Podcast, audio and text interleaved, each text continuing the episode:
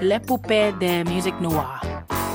Joe Farmer, It don't mean a thing Nathalie Laporte. if it ain't got that swing.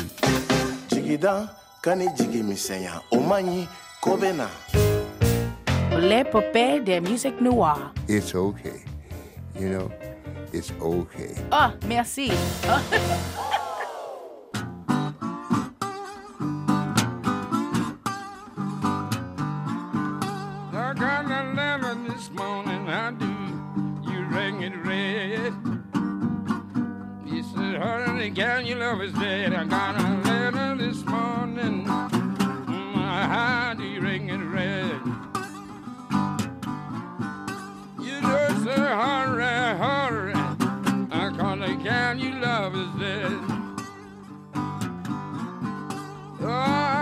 up my suitcase, took out down the road.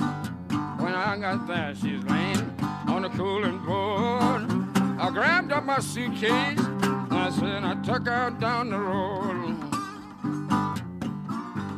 I said, but when I got there, she's laying on a cooling board. Well, I walked her right close, looked down in her face. Said, good old gal, gonna lay the judgment day. I walked up right close. I said, I looked down in her face. I said, the good old girl, gonna lay in the judgment day. Le blues rugueux, authentique qui vient d'ouvrir euh, cette euh, nouvelle épopée des musiques noires est un écho d'une époque lointaine quand les musiciens afro-américains inventaient une forme d'expression qui allait identifier leur communauté. Ces artisans d'une culture sudiste héritée de l'esclavage étaient des pionniers et l'un d'eux fait l'objet d'un livre passionnant paru aux éditions Le Mot et le Reste. Cette figure du blues ancestral s'appelait Son House et nous allons en parler avec Olivier Renaud. Soyez le bienvenu. Bonjour, merci. Vous êtes donc l'auteur de ce récit biographique qui réhabilite un personnage trop longtemps mésestimé et qui, sous votre plume, semble mériter davantage de reconnaissance. Pourquoi ce musicien, Sonhouse, vous passionne-t-il autant?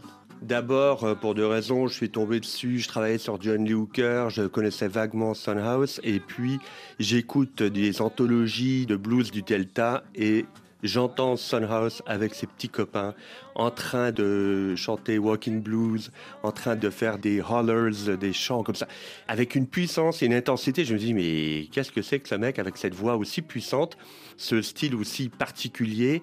Il faut que j'aille voir un peu plus loin. Et puis, c'est qu'il a une importance fondamentale parce que je pense que sans lui, très humblement, hein, sans lui, l'histoire de la musique euh, blues et donc un peu jazz aussi et le rock ne serait pas le même. Il a une influence, c'est la plaque tournante du Delta pour moi. C'est le lien entre un certain Led Belly que vous avez reçu euh, par procuration il y a quelques semaines, et surtout Charlie Patton, ce grand bluesman qui est un peu le père du blues du Delta, guitariste et chanteur avec une voix aussi très puissante. Sonhouse est devenu son ami, son compagnon de beuverie beaucoup, faut bien le dire, et musical. Ils ont beaucoup joué ensemble. Et ce Sonhouse est le chaînon qui manquait pour comprendre la lignée qui unit ce très vieux blues du Delta à la plus jeune génération, avec le fameux guitariste et chanteur Robert Johnson, qui est la légende, qui cache un peu la forêt du Delta, mais aussi ces autres grands bluesmen que sont le guitariste et chanteur euh, Muddy Waters, surtout, qui vient du même coin, bien sûr, sont tous du Delta, ou encore cet autre guitariste et chanteur très puissant, Howling Wolf, par exemple. Tous lui doivent quelque chose, tous l'ont vu jouer, ont appris un peu de son jeu, de sa puissance, de son implication totale dans son chant. Je me suis dit, en France, il n'y a rien sur Sunhouse, il faut faire quelque chose d'urgence. Nous allons euh, avec vous essayer de cerner la personnalité euh, de ce virtuose du blues qui vient de l'église et donc des chants sacrés, bien loin du répertoire euh, profane. Comment expliquez-vous cette dualité Était-ce incongru dans l'Amérique noire des années 1920-1930 Alors c'est à la fois incongru et plus fréquent qu'on le pense, c'est-à-dire que c'est une antinomie très puissante. Il est baptiste, protestant, c'est un lien plus direct avec Dieu, avec le pasteur. Mais il y a une dichotomie très profonde entre le chant religieux et le blues qui est vu comme étant la musique du diable. Il se trouve que très tôt, lorsqu'il grandit dans le delta du Mississippi, dans le cœur des États-Unis. Il a la foi, intensément la foi, et va prêcher. Et un jour, il a une conversion, comme Saint Paul sur le chemin de Damas. il ne tombe pas de cheval parce qu'il n'était pas monté dessus, mais il se promène dans une petite ville au sud de Clarksdale, dans le Mississippi, petite ville où il est né. Il est quelques kilomètres plus au sud de cette ville avec un copain un samedi après-midi. Il se promène et il entend des gens jouer un chant interdit, c'est-à-dire du blues. Et avec un petit instrument qui fait toute la différence, c'est le bottleneck, c'est-à-dire ce goulot de bouteille qu'on enfile sur un doigt et qu'on fait glisser le long des cordes, qui fait zinzinuler les cordes comme ça, qui leur donne un son métallique très puissant. Et il entend ça et dit, c'est ça que je vais faire. Il est converti comme ça. Il met un peu de temps à se décider, il s'achète une guitare, elle avait que 5 cordes, lui, il savait pas euh, qu'il en fallait 6. il la prend, elle est un peu défoncée, on la lui répare. Mais tout ça vient d'aussi un petit peu plus loin. C'est que son père, dont il parle peu, mais qui a joué un rôle fondamental, il est forgeron. Le fait qu'il soit forgeron joue pour moi, et ça on n'en parle jamais, un rôle très important dans le son qu'a choisi Sonhouse. Son père est forgeron et il joue des cuivres, bien sûr, euh, dans une fanfare avec ses frères. Mais en cachette, il sort une guitare et joue un peu de blues devant son fils, Son. Donc il lui transmet la transgression, il lui transmet l'interdit, et il lui transmet ce son métallique que Son va développer. Il invente son son qui a fait sa singularité. Son House est né en 1902. Il est décédé en 1988. Sa vie d'homme noir euh, fut plutôt chaotique. Quelle est la cause d'ailleurs de cette euh, existence tourmentée? Je crois qu'il est tourmenté à la base parce qu'il est déchiré entre, euh, d'une part, la religion et tout ce qui peut être péché et tentation l'intéresse beaucoup. Et il y va.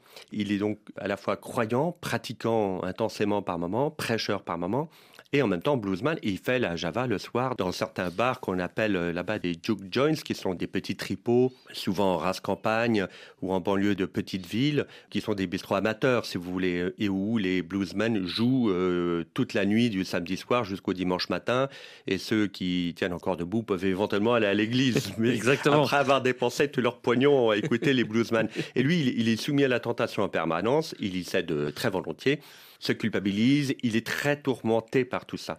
D'autre part, c'est un homme noir, donc il naît en 1902. Son père quitte sa mère assez tôt. On n'a pas les dates euh, là-dessus, on est obligé de poser des hypothèses, mais bon, on ne sait pas, donc on va pas inventer des choses. Il vit un peu en Louisiane, il revient vivre un peu avec son père dans le Mississippi, dans l'état du Mississippi. Et sa mère meurt, on ne sait pas quand, on ne sait à peu près rien de sa mère. Ça, c'est assez étonnant, mais aucune trace. Il faut dire que il y a généralement pas de papier, il n'y a pas d'acte de naissance, il y a des trous béants, euh, on a des dates de naissance très approximatives, mais finalement il y a très peu de traces historiques. On sait qu'il était à tel endroit à tel moment, mais on ne sait pas toujours très bien pourquoi et comment il s'y est rendu. Tout ça n'est pas documenté. Donc c'est une histoire à faire, tenir compte des éléments réels, et après on peut faire preuve d'imagination, mais euh, lucidement, on va dire. Alors remontons le cours de l'histoire. Nous sommes le 28 mai 1930 à Grafton, dans le Wisconsin, et Sunhouse enregistre Black Mama.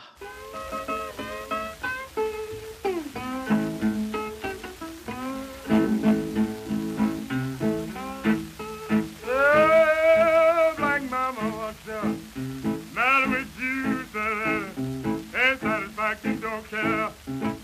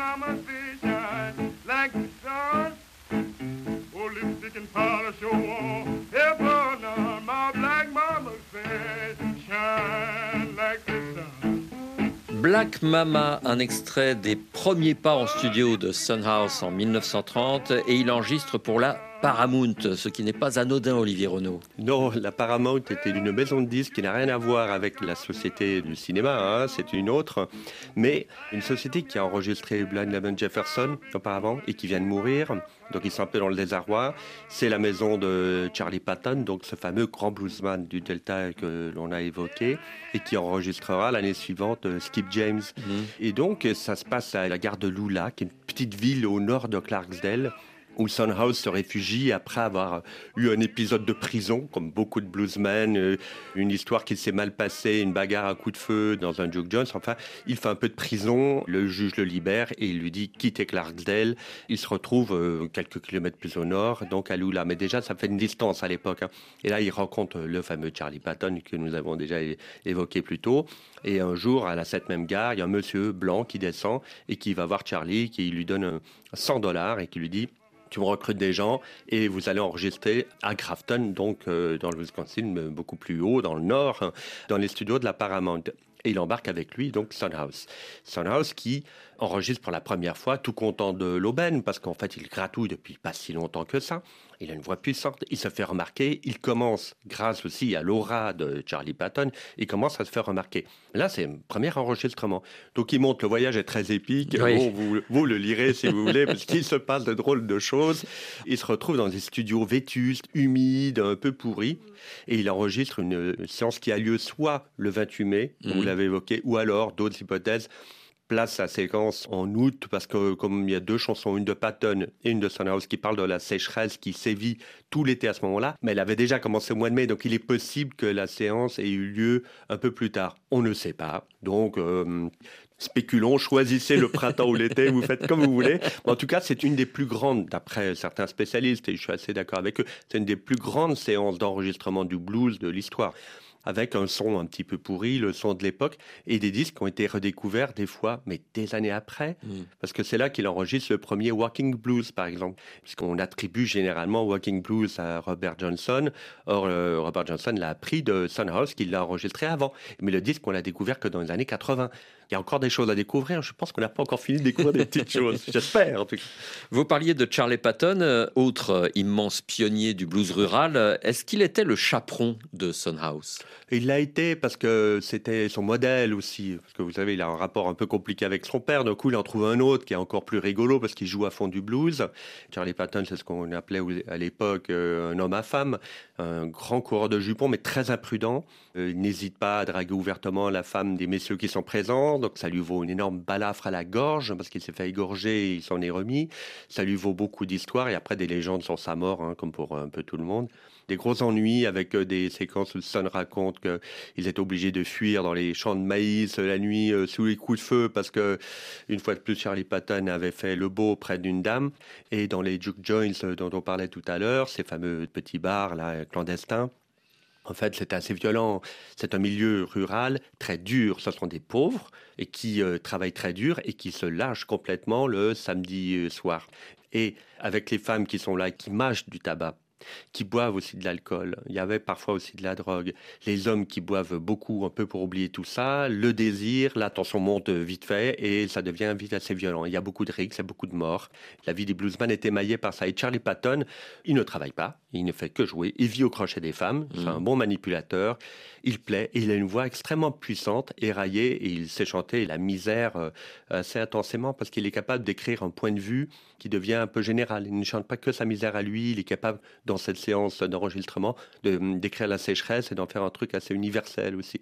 Voilà, c'est un personnage assez fondamental et Son prend modèle sur lui. Il est plus âgé, il, il joue très bien, c'est une légende. Donc, euh, en étant avec lui, on s'assure d'être au moins vu, et puis surtout, on prend un modèle en bien ou, ou par défaut, on se dit, tiens, voilà ce qu'il faut éviter aussi pour pas avoir les mêmes ennuis que lui et de se faire égorger. Et Sunhouse, de ce côté, aurait été beaucoup plus prudent et, et aurait vécu beaucoup plus longtemps. Alors avançons encore un peu dans le temps et retrouvons-nous en 1941. Sunhouse enregistre Delta Blues avec l'harmoniciste Leroy Williams. This is Sunhouse, and Leroy Williams is going to play you a little piece here at Lake Carmen, Mississippi. How about it? Bust a biscuit, that son.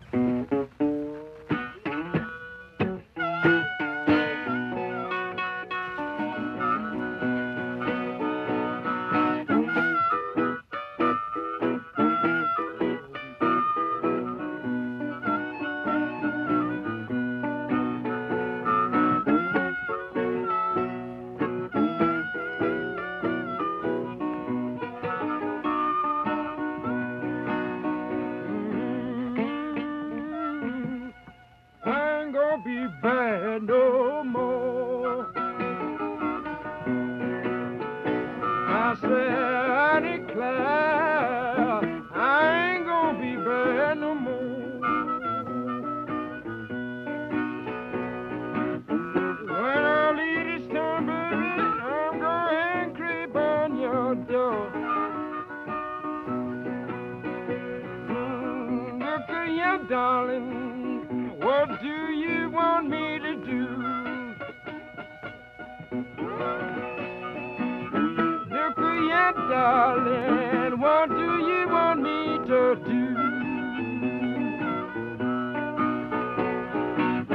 I've done all I could, honey, just to get along with you. Delta Blues, un véritable document préservé à la bibliothèque du Congrès de Washington grâce aux sessions d'enregistrement organisées par Alan Lomax. Où sommes-nous précisément et à quelle date, euh, Olivier Renaud? Alors nous sommes en 1941. Alan Lomax poursuit le travail de son père. Il a commencé à être travaillé très tôt d'ailleurs lui aussi comme ethnomusicologue. Et aller récolter des sons, des chants, de la musique états-unienne, folklorique, et notamment pour ce qui nous intéresse, là du blues sur le terrain, dans une histoire qui doit aussi beaucoup à un certain John Work. Et John Work est un noir américain de l'université de Fisk et qui a euh, initié le travail. Ce que notre ami Alan Lomax blanc a quand même euh, un peu gommé, au- il a oublié d'en parler. Je crois qu'il il avait un conflit un peu ouvert, un petit problème d'ego tous les deux.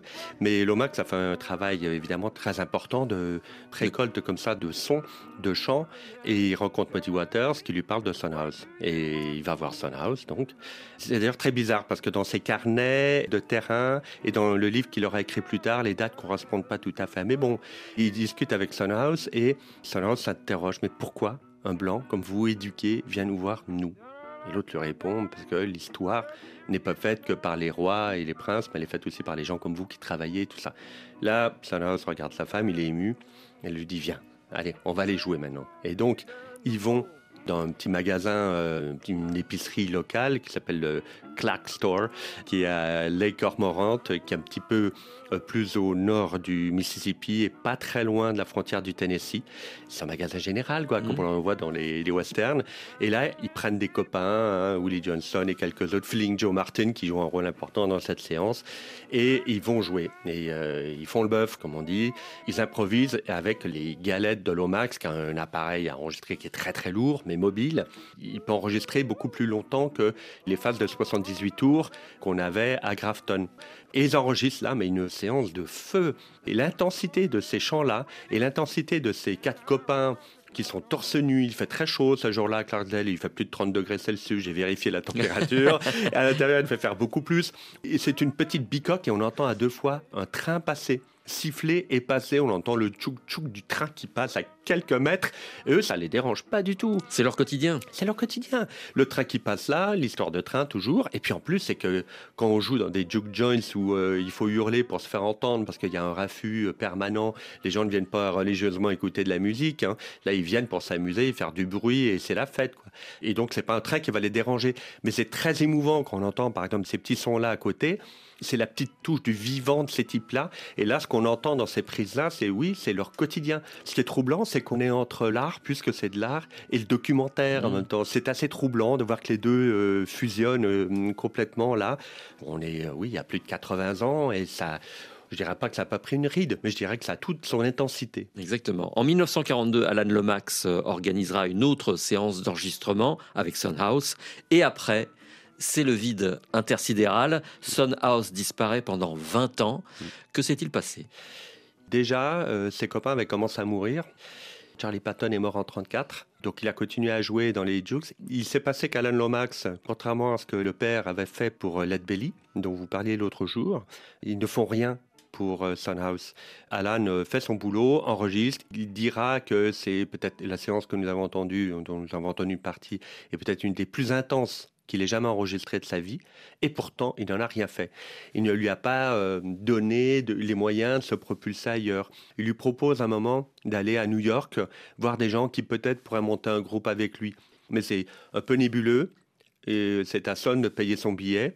Il s'y refuse parce que Sunhouse, contrairement à Patton, il est assez prudent à la fois Mm. pour les femmes et pour l'argent. Il n'a pas trop d'argent et là, il s'est fait 40 dollars euh, à Grafton. C'était quand même une petite somme pour l'époque, mais il n'ose pas se plonger complètement s'il n'a pas une sécurité derrière. Donc, il préfère passer le tracteur et jouer avec les copains plutôt que de prendre le risque d'aller à New York tout seul dans la grande ville s'il n'a pas une sécurité derrière. Et en plus, il est peut-être timoré, il est timide, il ne fait rien pour lui et il n'a aucune ambition. Et il part. Pourquoi part-il? Parce qu'il en a marre du Mississippi, il en a marre de cette violence, il en a marre du climat du Delta?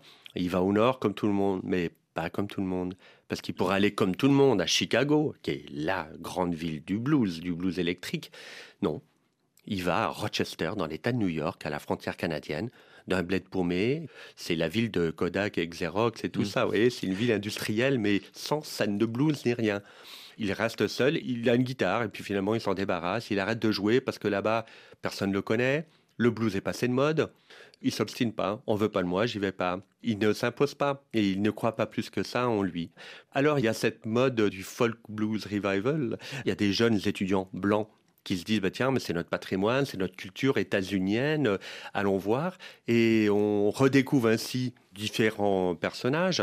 Et donc là vous avez quelques petits loustiques étudiants qui se disent mais tiens bah, on va redécouvrir un grand bluesman et là, c'est un roman, une épopée euh, incroyable de ces petits jeunes de Boston qui vont dans le fin fond du Mississippi et du Tennessee, parce qu'ils vont à Memphis, mais ils vont dans le delta du Mississippi. Le delta, c'est pas l'embouchure euh, en Louisiane, l'embouchure du fleuve Mississippi. C'est une autre région qui s'appelle le delta, qui est en plein milieu, qui est une région marécageuse, euh, avec un petit réseau de rivières et tout. Et c'est là où est Clarksdale, entre autres, le berceau du blues, du vrai blues. petite parenthèse, mais qui mérite d'être connu. Et ils font tout un périple et ils finissent par se rendre compte qu'en fait, euh, Tout ce temps-là, était dans l'état de, De de- New de York. New York, à Rochester, beaucoup moins loin que ce qu'ils pensaient. Ils retournent avec leur petite Volkswagen et finissent par le rencontrer le 23 juin 1964. En 2022, un album a vu le jour sous l'impulsion de Dan Auerbach, le leader euh, des Black Keys, célèbre groupe de rock américain. De quoi s'agit-il exactement? Il s'agit d'un concert donné le 23 novembre 64. Et c'est le début d'une nouvelle carrière où il accepte de reprendre les concerts. On dit bon, un peu amusé, mais il n'y croit pas plus que ça. Il ne s'investit pas plus que ça. Il fait le travail, il se remet à jouer, il prend plaisir. Et puis il aime bien voir les petits gamins euh, venir le voir jouer. Et puis bon, beaucoup de petits blancs. Il dit mais comment je peux intéresser des petits blancs Euh, Voilà, qu'est-ce qu'ils comprennent de ça? Mais c'est eux qui s'intéressent à sa musique. Mais il joue là encore avec une telle vérité que euh, certains ont dit, évidemment j'abonde dans ce sens, que c'est peut-être la redécouverte la plus importante de ce blues revival-là, une de celles qui aura le plus de répercussions, une, une grande assimilation en profondeur. C'est moins spectaculaire que d'autres parce qu'on va beaucoup parler à l'époque euh, de Robert Johnson, qui est mort déjà depuis, Mm. depuis longtemps. hein. Mais Sunhouse va innerver un peu ce chant-là. Ces jeunes folk blancs écoutent ça, ils disent, mais oui, ça c'est le vrai, c'est le vrai truc. Nous sommes donc le 23 novembre 1964 au Wabash College de Crawfordsville dans l'Indiana. Le grand retour de Sunhouse. Voici Preaching Blues, extrait de cet album enraciné dans l'âme noire.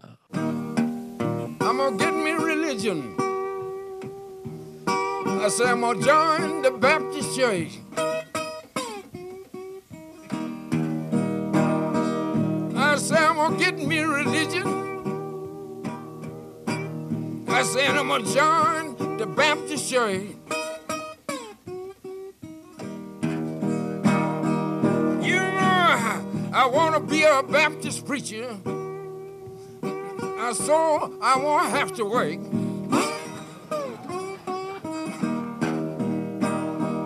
You know, one sister jumped up and she began to shout.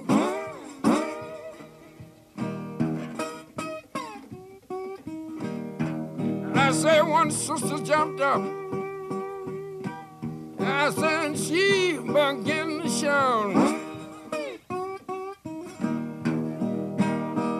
She said, I'll be so glad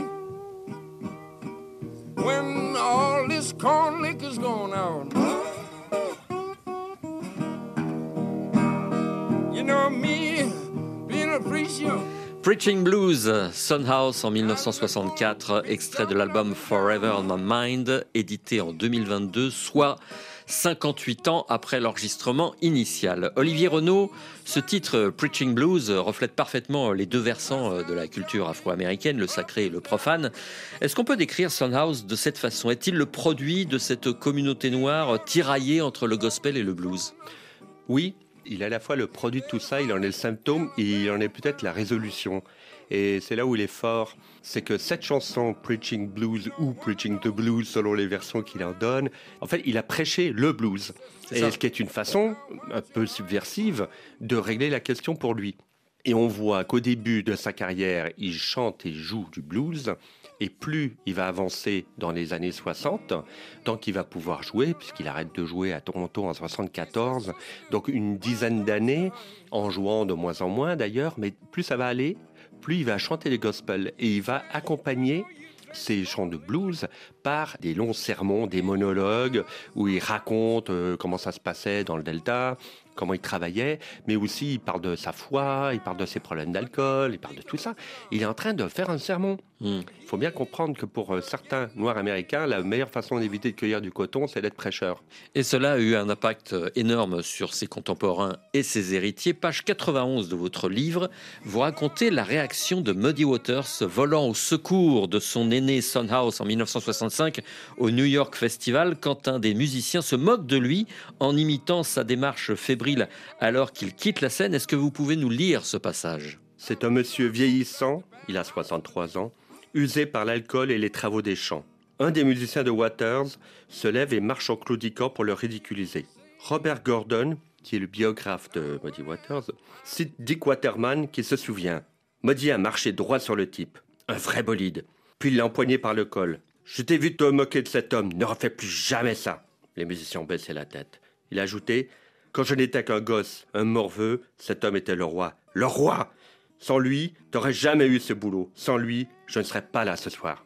Ça en dit long quand même hein, sur le respect euh, que ses héritiers lui portaient et lui portent toujours aujourd'hui quand même. Oui, Howling Wolf aussi qui admire, et non, il y a une séquence avec Howling Wolf où des années plus tard, il retrouve Son, alors qu'il y a les Stones qui sont là en train de faire les kékés. Bon, il y a Dick Waterman, l'agent, et Howling Wolf qui est énorme, imposant, parce qu'il est plus le grand jeune homme sac à os qu'il était, mais une masse physique, et qui est assis, qui se déplie en voyant Son Rose, qui va l'étreindre et commence à discuter.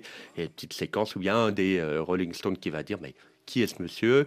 Et euh, Dick Waterman répond c'est House. Et, et, ce Stone-là qui dit Ah, celui qui a appris à jouer Robert Johnson. Hmm. Alors la devinette, c'est qui était ce Rolling Stone? Moi, je connais la réponse car j'ai lu votre livre. Voilà, Olivier Renaud, ce fut un bonheur de converser avec vous. Je rappelle que votre biographie de House est disponible aux éditions Le Mot et le Reste et mérite tous nos applaudissements. Merci à vous. Merci à vous, beaucoup.